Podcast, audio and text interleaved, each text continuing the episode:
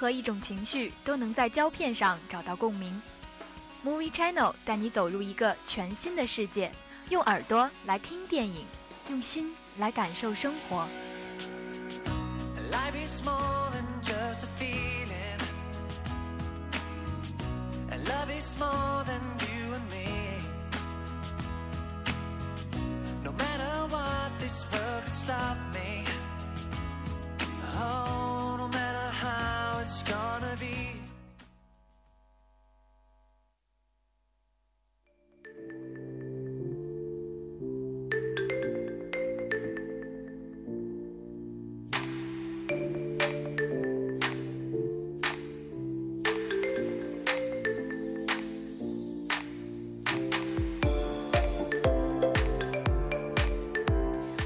位听众，欢迎继续在北京时间的二十点三十分继续锁定 FM 九十五点二浙江师范大学校园之声。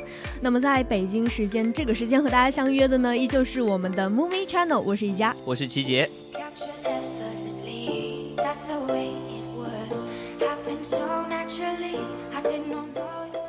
那么本次 Movie Channel 也是同样给大家带来三个板块，第一个板块依旧是我们的一周电影资讯。第二个板块呢，今天聊到了一部电影，估计大家应该会比较感兴趣。但是至于是什么呢，我们还是先保个密。嗯，那第三个板块同样是我们的票房排行榜。对，那么经过这三个板块之后呢，很多精彩的资讯都在里头，所以希望大家不要走开，精彩的节目将会继续带来。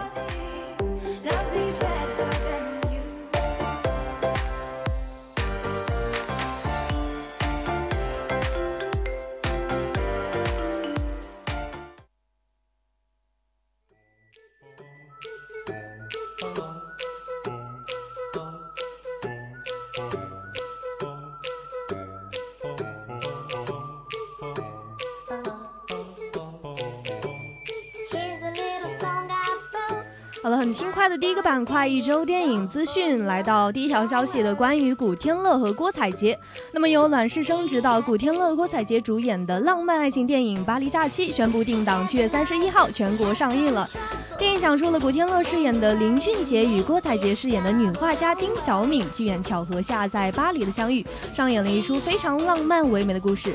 除了鲜明的人物形象呢，这部电影也可以让你去非常好的了解巴黎。因为呢，它里头有很多拍摄的场景呢，绝大多数都是在巴黎了，涉及到了巴黎的文化了、风景的广度以及深度，全方位的展示了我们平时见到的一些非常有名的地标景点，像埃菲尔铁塔了、凯旋门以及圣母院等等等等。而且不仅如此，它再现了巴黎的一些优雅的小街、市集以及酒庄、葡萄园，很多渗透着巴黎土著人以及华人的文化元素。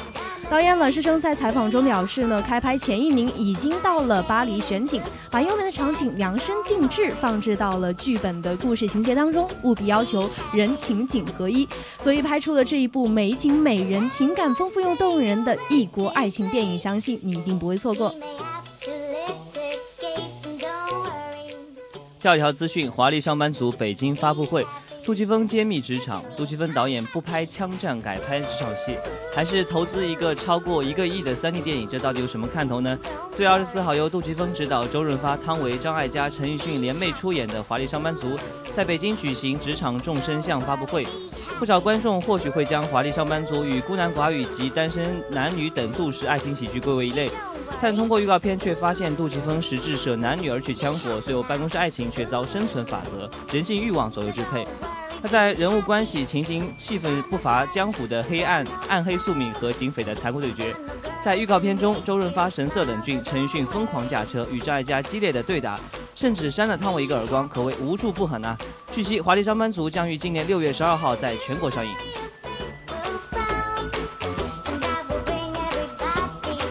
呃，看完两条的国外呃国内的消息，我们接下去走向国外了。由李秀晶、刘延喜主演的犯罪爱情电影《隐秘的诱惑》日前首曝了它的海报和预告片。该片呢将于六月四号在韩国上映。《隐秘的诱惑》定位于一位带有犯罪惊悚元素的爱情电影，讲述了女主人公智妍接受了一个神秘男子提出的危险而又极具诱惑性的提议后发生的故事。此次曝光海报以及玻璃鞋和。危险的提议为主题。虽然刘演熙为林秀晶穿上了玻璃鞋，但这并不是将女主人变成灰姑娘的美丽魔法，而是致命的计划。该片由曾执导犯罪惊悚片《秘密》的尹载秋导演执导，同时呢，也是林秀晶在我妻子的一切时隔三年的重返大荧幕之作。而他与影坛新秀的刘天熙之间的首度联袂，又将擦出怎样的火花呢？我们拭目以待。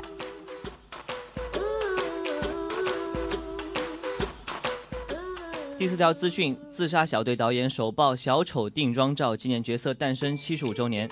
那一九四零年初登场的小丑角色，如今已诞生七十五周年。对于近日正在拍摄的 C 电影《自杀小队》来说，这无疑是件值得纪念的事情。在这款小丑定妆照中，莱托半裸上上身，面目狰狞，呈嘶吼状，并露出骷髅的小丑纹身。这款造型将漫画中的小丑造型和人物特征就都巧妙地结合在了一起。刺杀小队目前正在加拿大拍摄。电影中，莱托饰演小丑外，威尔·史密斯将饰演死亡射手，马格特·罗比将饰演女小丑哈利·奎因。那同样，影片将于二零一六年八月五号上映。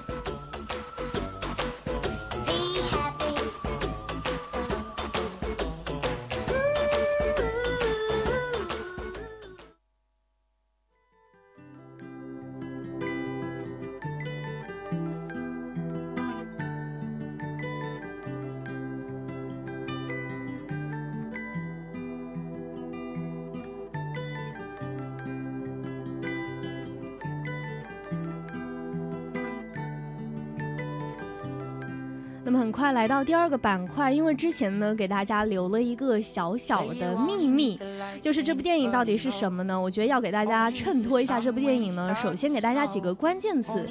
首先呢，它在豆瓣的评分评分上高达了八点七，应该是一个非常高的一个分数了。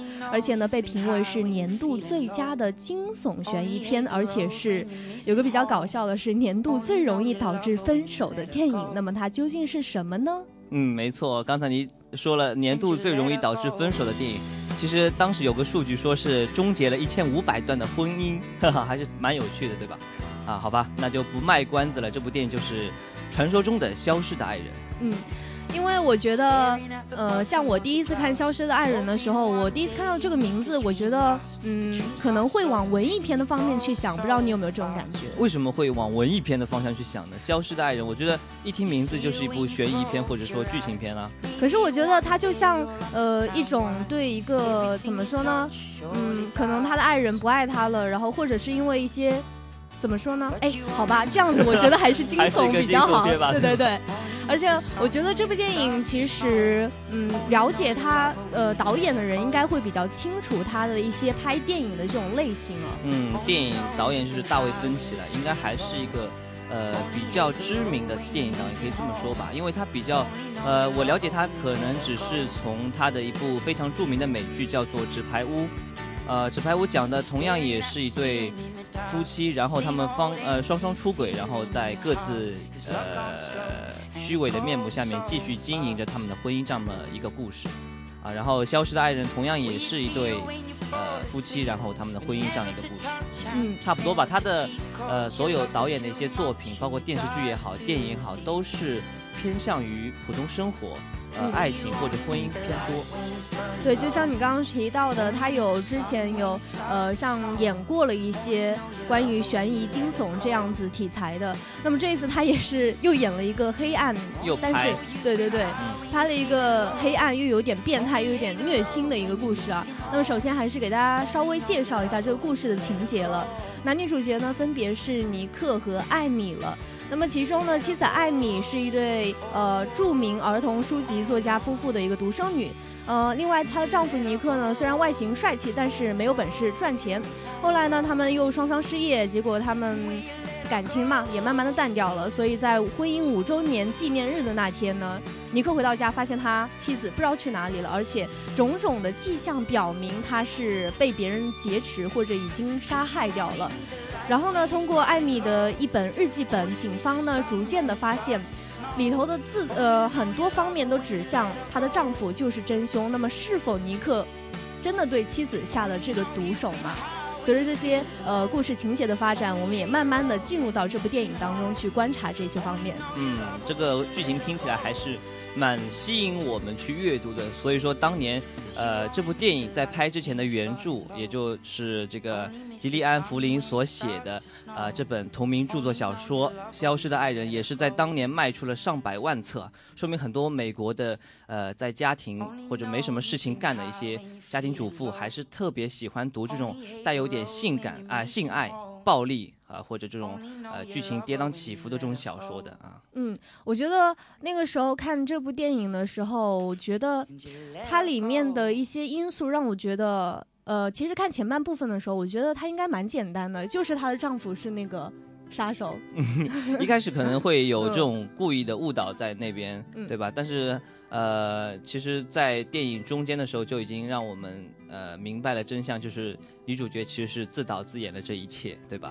嗯，对。所以里头提到的，我觉得很重要的就是，她从头到尾嘛，都是讲一段婚姻的故事，从他们开头到后来的，慢慢的开始不理睬对方，甚至，呃，到最后开始怕对方竟然会杀掉自己，像妻子艾米就会这么想。对，开头、中间、结尾，这是一个非常典型的一个三段式的结构。呃，当然。这部电影的一个整体的改编，其实从剧情上或者说从剪辑上面来说的话，都是一个非常吸引呃能够吸引观众或者说吸引呃很多影评人的一部电影，呃算是不错的一个电影。我觉得它不同于以往的一些美剧或者是呃美国的一些影片，它就是。他的，比如说以往的像美国的，他的那个呃正方或者是反方，不是会比较明显吗？嗯嗯。那么在这部电影中，我觉得很巧妙的一点就是，他的夫妇其实是没有对或者错的，因为他们彼此是施害者又是受害者。嗯，你说的这点我不完全同意，因为你不能说所有美国电影都是正方或者反方是，就是说正派和反派是非常明显的，这可能只是出现在你看的为数不多的动作片当中吧。很多美国的剧情片或者说伦理片、悬疑片，可能他们都会是正反，都不是非常明显的有界定的，就像这部电影里面一样，啊，他可能两个人都有错误，就是在一个道德的边界上，两个人都有错误这样子。嗯。我印象很深刻的就是在好像是影片的一小时六十呃零六分那里，嗯，好仔细哦，你看的，我记了一下，因为他在呃女主角嘛，在那一刻开始慢慢的道出她整个事情的一些经过，嗯，也就电影中间的部分，我刚提到了正中间的部分，因为之前都是在讲警察怀疑他的怀疑尼克是这个凶手嘛，然后他一下子就把情节给拖出了，呃，他是在那个车上，他很，我觉得怎么说呢？呃，算是很简锐的剖析到了现在的一些呃，像夫妻之间的一些状况吧。就是呃，妻子会为呃老公去改变很多，因为就是像很多本来不是那样子的人，他们会变成那样子的人，变成她丈夫想成为的样子。其中就牵涉到一个 cool girl 和一个真正的一个妻子的问题，就是男孩喜欢的是 cool girl。对你刚才其实是站在一个女性的角度去。解读了这部电影，你觉得说，呃，这个女性其实她在结婚之前，就是说在男方面前表现的是一个虚伪的自己，包装过的。嗯，你是这个意思是吧？对。啊，那其实，在男孩子看来的话，我们男孩子可能会想的比较单纯一点，觉得说你第一次见我的时候你是什么样子，你未来应该就是这个样子。所以其实归归根到底就是女孩子比较作嘛，女生比较作，或者说在电影当中这个女主角比较作。我觉得并不是这个样子，嗯。因为，呃，像片中他是，因为他可以看到，因为他本来不是那个样子的，他只是为了给自己戴上一个面具，然后让她和丈夫好像是演了一出很好的戏一样，像他们之前的婚姻都很完美嘛，看起来，但是其实背后是有很多漏洞的，但是她都只是掩饰着，不让她自己跟呃别的一些失败的婚姻一样。其实我觉得这就是一个演的过程。嗯，其实你提到这点也是对的啦，因为电影当中有很多部分反映出了这个 Amy 其实是呃跟自己完全是不一样的。因为之前他的父母写的那本《Amazing Amy》里面也提到了说，所有的 Amy 的角色都是先前他一步。比如说，呃，小孩子有去学这个钢琴还是小提琴来着？我记得，嗯，反正他是没有去学的，对吧？然后那个书里面的 Amy 是养了条狗的，他也没有养。对吧？然后呃，书里面的 Amy 是参加了一个好像是，呃什么什么大学的时候参加了一个什么队的，然后他是没有参加的。然后电影里面的 Amy 还没有结婚，但是书里的 And Amy 却已经结婚了，嗯，对吧？我觉得可以这么理解，就是他的父母作为一个很关键的因素，就是他的父母对他的一些想法，只是把他当成一个童话故事来处理。对对对，对，所以很多他没有干过的事情，他偏偏要把给拿过来。我觉得他里头说的一句话非常对，就是嗯，男主那个时候刚接触到他说的，嗯，他说呃，你的丈夫呃，你的爸妈就是把你的那个童年的故事剽窃过来，然后再把它兜售。到他的呃一些读者上面，对你说到点上了，就是因为他的父母强加给他很多东西，或者说他的父母在他的书里面把他的女儿包装的特别的，呃，就是像。呃，这个中产阶级以上的一些这么一个人群阶级的一个身份的符合的一些特征，但是现实中的 Amy 是不是这样子呢？她其实，在电影里面很多里面的话也是突出了说，她自己其实是不想这样子的，所以她的本身可能在遇见她的丈夫尼克之前，是一个包装着的自己，是一个比较华丽的自己，而私底下她可能是趋向于本能和动物性的一个自己，就是比较的啊。想要说去呃做一些他父母不让他去做的一些事情，这样的一个女孩子。嗯，就像你之前提到的，像尼克和安妮，其实他们之间有一个比较大的一个呃阶级的差距。嗯，对对对。安妮本身她是她父母是写童话故事的嘛，然后她的阶级就是中产阶级这样子的范围，而尼克呢就是一个嗯无权无势也无钱吧，可以这么说，就是只有一些小俊脸啊、小才华这样子过生活，所以两者的差距还是比较大的。嗯，没错。其实你在电影当中有很多部分可以体现，Amy 她是一个生活在中产阶级以上家庭的这么一个女孩子。首先，她父母是作家，对吧？那在作家可能在中国来说收入并不是特别高，但是在美国，它恰恰相反，作家的版权可以是有很高的一个呃收入在在美国。那你当时也可以看到说，呃，Amy 他们全家都是住在美美国的美国纽约，对吧？那纽约这个城市本身生活水平就是比较高。纽约百分之八十以上的人都是中产阶级啊，这一点。然后另外你可以看到，Amy 她的父母开的车、住的房子都是比较豪华啊。嗯。包括后来，我们可以看到男主角回到密西西比的时候，我们发现男主角其实他的爸妈或者他的父母，呃，他的包括他的妹妹都是没有什么非常好的职业的，然后他们的房子也是租的。对吧？这点可以可以非常明显的发现两个人的社会阶级差异其实还是挺大的。对，所以我记得呃片中有一幕嘛，就比如他在呃后来他看到尼克接受采访的时候表演的时候，他显得自己非常的激动，甚至是可以说是兴奋吧。呃，有的人可能会理解为呃他是因为嗯他又展示了自己对他的这种爱，但是我觉得可能呃可能另一种方面是。一种他的表演吧，怎么说？因为他之前嘛，他不是破产了嘛，然后他就开始自暴自弃。因为这个男生呢，他本来是嫁到这边已经变成了中产阶级，但是他又开始不表演这个角色了。也就是说，我觉得可能会让艾米受不了。嗯，这一点的话，我觉得普遍男生都是这样吧。可能作为一个男生来说，你失业了，然后需要老婆来养，他心里肯定是不好受的。再加上本来，呃，片中的尼克就是一个，呃。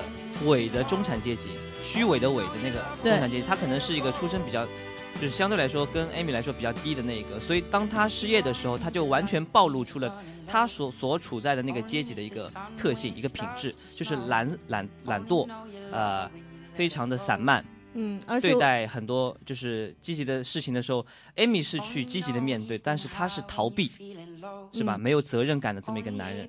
所以可以说，他是在他的呃中产阶级的这个表演上，他好像从这里已经开始疲乏了、疲倦了，以至于他后来甚至推了一下他的妻子。而在呃，而这个在中产阶级的话，可以说他们中产阶级应该是比较平等对待的。我觉得像他这样子的表演，嗯，像。尼克这样子的表演，他到后面，我甚至觉得，他回归到他妻子身边的时候，他后面的表演越来越好了。因为他那个时候，呃，签书的那个兜售会的时候嘛，他的那个妻子站在那里，然后他跟他说：“你已经站了四个小时了。”然后非常有爱的假装去亲吻了他一下。嗯，对，而且我们可以仔细的看到影片当中，尼克是用一个借位的方式亲到了他的妻子，没有真正的亲到他妻子。所以这一刻，我们可以。感受到这段婚姻的失败和整部电影里面带给我们的一种虚伪的感觉吧。嗯。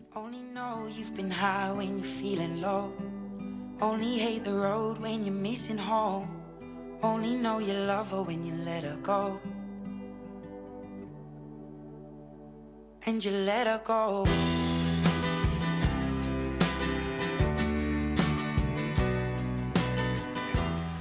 另外，我们可以看到，其实它整一个故事，我觉得里头有很多方面都是暴露在闪光灯下的。不知道你有没有看过《搜索》？呃，《搜索》，你说中国那部电影吗？对。啊，我有看过。它的取景地就是在我的家乡宁波。是不是来打个广告嘛？因为我觉得他们两者的相似之处，都是因为是媒体的一些推动。但是我觉得相比这里的话，是艾米自己给呃他的一些媒体讲了这么一个美好的故事。呃，给出了一些新闻女主播们最喜爱的这个版本，也就是说，这个主线版本啊，就像美国非常喜欢的这样子一个高尚的人生追求，生活积极向上，他自己本身就是这样子的一个人，然后通过努力来实现自己的美国梦。呃，怎么说呢？媒体是这部电影里面比较大的一个，嗯，就是站在不同角度的一个呃人吧，就是大写的人啊，就是说他们是一一种呃。一种观察的角度，可以说就是区别于，呃，男主角和女主角之外的一个角度，就是媒体在这部电影当中到底呈现给了我们一个什么样的作用？你可以发现，美国的媒体在很多的时候报道他们的新闻，就是一方面导向性的，就比如说那个 NBC 里面的那位女记者，就是在电电影当中出现那位女记，嗯，很明显的就是帮助已经消失了的 Amy 在说话的。就是完全站在一个女性的视角上去诠释了这场事件的发生，这对男性其实是非常不公平的一件事情。而且我觉得女，就是以女性的视角去阐释这件事情，往往会给人家一个很大的误导，就觉得说啊，这个男主角出轨，这个男主角杀了他的妻子。这个男主角怎么怎么坏，然后博取很多观众的同情，从而能够提高美国某些电视台的收视率。这其实就是美国现在现有现有的一个现象吧，可以说是。嗯，我觉得是美国的一些主流的中产阶级，他们把他们的话语传播到电视上去，或者传播到呃，因为有些人他们讲话的权利非常重嘛，没错。他们传播到他们群众那里去，就很容易带出这么一种思想，而大家就会跟着他们的想法去走，就会导致呃，像呃谁谁说哪。哪一种话特别煽动群众的，那群众就会立刻倒向哪一边。对，而且我觉得特别搞笑的就是，呃，当女主角从容的回到家里之后，然后在呃密西西比的那个男主角的家里面召开了同样一场发布会，那个时候的电视女主播，就是电影里面饰演那个 NBC 的那个女主播，就特别的伪善、虚伪的表情，就是对男主角说一些非常抱歉的话。然后又说啊，原来我们男主角是多么多么好，怎么样怎么样？我觉得就是体现了美国媒体一个非常呃滑稽的一个，或者说非常不负责任的一个特点，就是随波逐流吧，就是为了赚取他们的收视率，保持中产阶级的一个形象，然后在电视面前呃夸夸其谈。我觉得这个有些方面是群众的，也是一些反作用的一些推动吧。嗯，就比如说在里面我印象很深刻的就是，仅仅是他的邻居一个怀孕的妇女，就好像。一个很强有力的推动者，就是我一定要就是帮完这个 女生，呃，帮完艾米。所以我觉得他的这些狂热的群众也是深陷在这个艾米的故事里头不能自拔。我觉得，呃，你提到这个邻居其实是美国大众的一个缩影吧，可以说，嗯，仅仅是一个缩影和代表而已。很多美国的群众在面对事情的时候，往往会呃比较的单纯。或者说，为了保持他所在阶级的那个特色和特征，呃，去。努力的维持一些东西，就像他的邻居一样，好像说，呃，就非常单纯的相信 Amy 跟他说的一些话，而不去，呃，多加观察，就觉得说 Amy 是非常善良的，他所说的话都是真的，他是一个被家暴的，呃，妻子这样子，其实是一个美国很多呃大众的一个缩影啊，就是大众可能就是对这种事情比较感兴趣，爱管闲事，然后嘛又看不到真相，就是比较 stupid 的那种啊。怎么了？好爱炫啊！而且我觉得，呃，其实他们这样子的一个嗯趋势吧，其实在中国也是差不多的。嗯，所以我觉得，嗯，话语权嘛，都是在那些领导人或者是他们直接煽动人的那些手里。但是直接推动到下面的话，下面的整个群众的影响力也是非常大的。所以就可以总结出来，就是洗脑话语权应该掌握在一小撮的人手里。那么公众呢，就。推着他们那些至高的、什么高尚的道德感啦，来推动这一场案件的继续进行。嗯。touch surely dies. But you only need the light when it's burning low. Only miss the sun when it starts to snow. Only know you love her when you let her go. Only know you've been high 我觉得其实跟大家聊了这么多消失的爱人里面一些很多不同的角度吧，我觉得这是也是编辑找的特别好的一个点。我觉得就是说，呃，我们不仅仅从男女主角这一个点，然后我们可以反映出很多呃阶级啊，然后群众啊，然后呃美国的媒体，呃，包括后来一家提到的一些东西。我觉得这些角度可以帮我们去理解这部电影，没错。但是我觉得最重要一点还是说这部电影归根结底可能是让我们去剖析一下婚姻吧。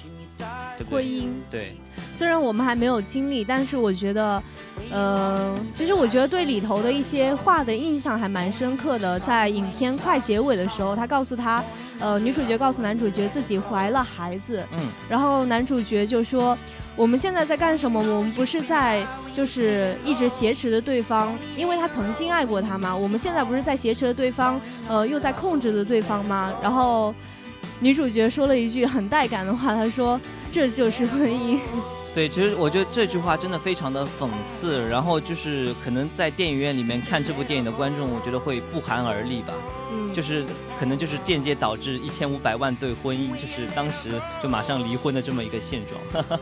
但是我觉得离婚的话还是要三思吧。那毕竟我们可能是因为还没有到这个婚姻的年纪，我们毕竟只是可能校园爱情啊，或者说可能某些人还处在一个初恋的阶段，就比较的单纯，比较的好玩，可能觉得。很多人说婚姻是爱情的坟墓，那在这部电影里面可能表现已经非常非常的具体，甚至说可以是地狱了。但是有一句话换换句话说回来，婚姻是爱情的坟墓，但是如果没有爱情这个坟墓，难道要让它暴尸街头吗？对，我觉得这句话说的非常好。婚姻之所以存在，是有它的道理的，你觉得呢？当然有它的道理了，因为我觉得，呃，以前我们的一个呃外教的老师曾经叫我们讨论一个话题哦，嗯，就是关于你觉得结婚就是一定要法律规定要结婚吗？你觉得呢？这是一个可以探讨一下的问题。我觉得法律是法律，呃，人性是人性吧。那你呢？你会怎么选择？呃，看你啊。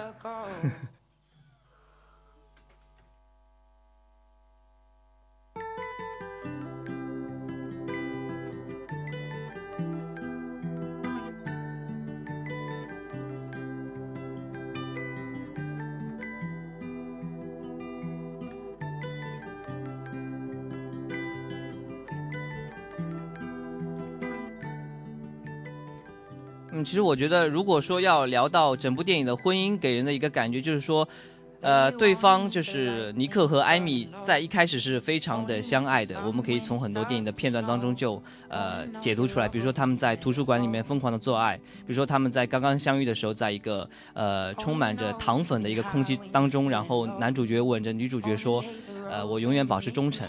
当然，很多细节都可以体现出来，呃，他对她的相爱了。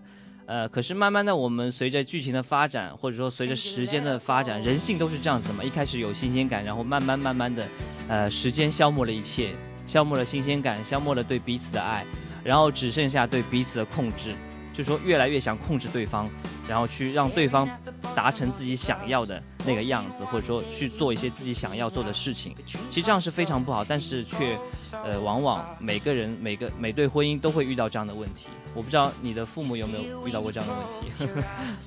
我觉得，嗯、两个人在一起肯定有一些方面是需要为对方去改变的。但是我记得欣欣老师曾经跟我说过一句话，就是不要试图去改变对方，对方。我相信你在很多书里也有看到。我觉得这句话某种程度上是对的吧。就像我的父母，呃，像我爸爸，他是一个非常固执，然后有一点孤僻的人；我妈妈是一个非常开朗，然后又很开心的人，每天都乐呵呵的。嗯，他们两个怎么说呢？结婚到现在也没有改变什么，但是他们还是这样相处下来了，就是以很本质的态度去面对对方吧。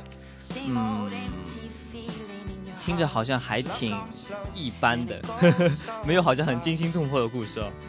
我觉得婚姻就是这样子啊，细水长流嘛。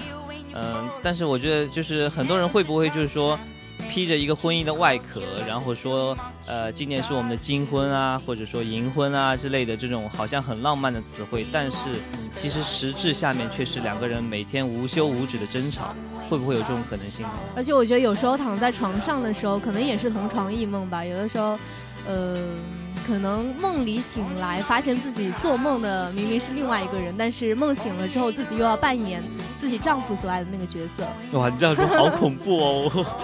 呃，不过我觉得很多人应该都是这样吧，没有人所以会像电影里面就有这么完美的一些结局，比如说像很多纯爱片的电影，或者说一些呃动作片里面男主角跟女主角最后因为一些生死的问题，然后啊这最后走到了一起，好幸福啊！但是这部《消失的爱人》就给我们揭示一个非常普通、非常呃接近我们的一个生活的这么一个曲面，给它切开来，然后我们看到了我们自己生活呃。所在的一个婚姻到底面临了一些什么问题？我觉得这是这部电影带给我最深的一个思考吧。虽然我现在还没有走到婚姻的殿堂啊，还没有走到这一步，但是我觉得它可以给我们很多启示了啊。我觉得是不是可以有个好方法，就是我觉得嗯，每个星期给对方写封信，你觉得这样怎么样？好土啊！现在谁还写信？当然，我觉得你这个方法是可行的，对吧？开玩笑。但是我觉得写信的话，其实也不尽真实了。我觉得最真实的是把对方的日记本偷偷拿过来看。你说的是我吗？你在这里要调侃我吗？好了，开玩笑。我觉得婚姻好的婚姻可能就是，呃，大家可以去呃看一下身边。自己的亲戚或者说自己父母有做有做的好的，可以向他们取取经。但是在以后，毕竟每个人都会走进这一段嘛，不可能说身边绝大部分人都保持单身，或者说一个人去做些什么。我觉得这是可能不太符合我们主流主流价值观吧，对吧？啊，所以如果要呃想要去获得一些什么的，不妨去看一下这部《消失的爱人》，也不用说去探讨很多呃阶级啊，或者说媒体这种东西，可以就是很单纯的去。呃，看看这个婚姻到底是怎么回事？对，而且我觉得，呃，可以大家最后关注一下影片中开头和最后的那三个问题，就是男主角摸着女主角的脑袋瓜，嗯，然后女主角深情的，可以说有点神秘的转过了他的脑袋瓜，呃，然后那双眼睛看着下面的观众，我觉得下面观众应该被吓傻了。接下来就是三个问题，嗯，呃，男主说。呃，我很想把他的脑子给打开，然后研究一下他的大脑。嗯嗯，首先呢是你在想什么，第二个是你感觉到了什么，第三个是我们对对方做了些什么。哇，其实这这句话真的还蛮意味深长的。我们在这边诠释的再多，可能都。呃，没有很多人想的比较想的透彻吧？就一千个读者有一千一千个哈姆雷特嘛，对吧？一千个哈姆雷特有一千个哈姆，哎，这句话好怪哦！好吧，好吧，不要说了，不要说了，反正就自己去理解吧，对吧？你第一句话说的是对的，一千个读者有一千个哈姆雷特，嗯，应该是这样吧？对的，对的。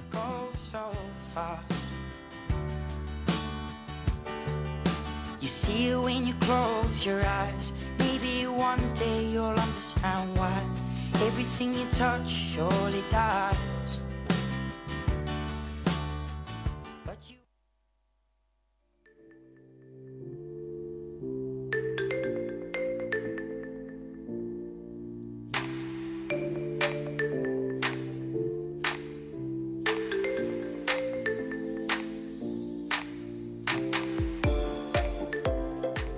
好了，那换一首背景音乐，我们来到我们今天的第三个板块——票房排行榜。那本周排行在第五名的是《我是女王》，本周票房一千一百八十万，累计票房一千一百八十万。排在第四名的呢是《贵族大道》，本周票房一千三百万，累计票房一千三百万，也是一部刚上映的电影。嗯，排在第三名的是《战狼》，本周票房五千四百万，累计票房四亿九千三百七十八万。第二名呢是范冰冰和。想不起来是吧？那就范冰冰演的吧。反正范冰冰比较厉害嘛，先把它放前面。呃，是万物生长了，本身票房呢是七千二百万，累计票房了也是七千二百万。是是跟韩庚演的。好的，那排名第一的依旧是我们的《速度与激情七》，本周票房十一万七千十一亿七千万，累计票房是十五亿七千一百万。啊，非常牛逼啊，我觉得。我觉得我还是报仇的，因为我刚刚在外面跟他说这个是不是念十亿七千万，然后他说这你都会念错啊，然后他现在就念错了。呃，说到这个，其实我们 还是要扯一下，因为这部电影好像是据说超过了呃之前的《变形金刚四》，然后达到了就是中国影史最高的一个票房记录，二十亿美金。真的是这样子吗？对的，对的，嗯。我一直以为《泰坦尼克号》是最高的。哇，那都是九几年的事情了，你觉得那个时候的票电影票价那个跟现在能能比吗？好吧。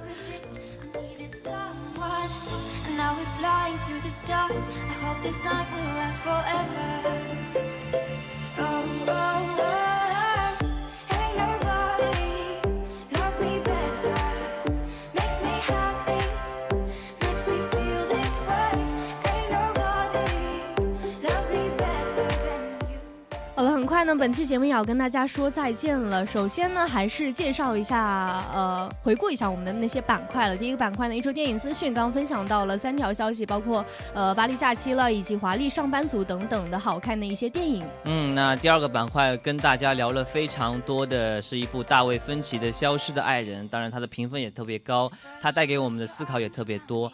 那我觉得刚才就是说到一句话，就是分明呃，婚姻是不是爱情的坟墓，还是想让它暴尸街头？我觉得大家如果想要去两方面着实考虑一下的话，还是希望去看一下这部《消失的爱人》，非常的不错。嗯，板块三呢，我们刚刚聊到了票票房排行榜了，我很高兴听到呃周琦杰读错了，所以还是非常非常开心有这个 happy ending 的。嗯最后呢，感谢一下我们编辑林奇的非常精心准备的稿子。不好意思，编辑是李丽哦。你刚才说林奇吧？看来我真的是读书吧 做多了。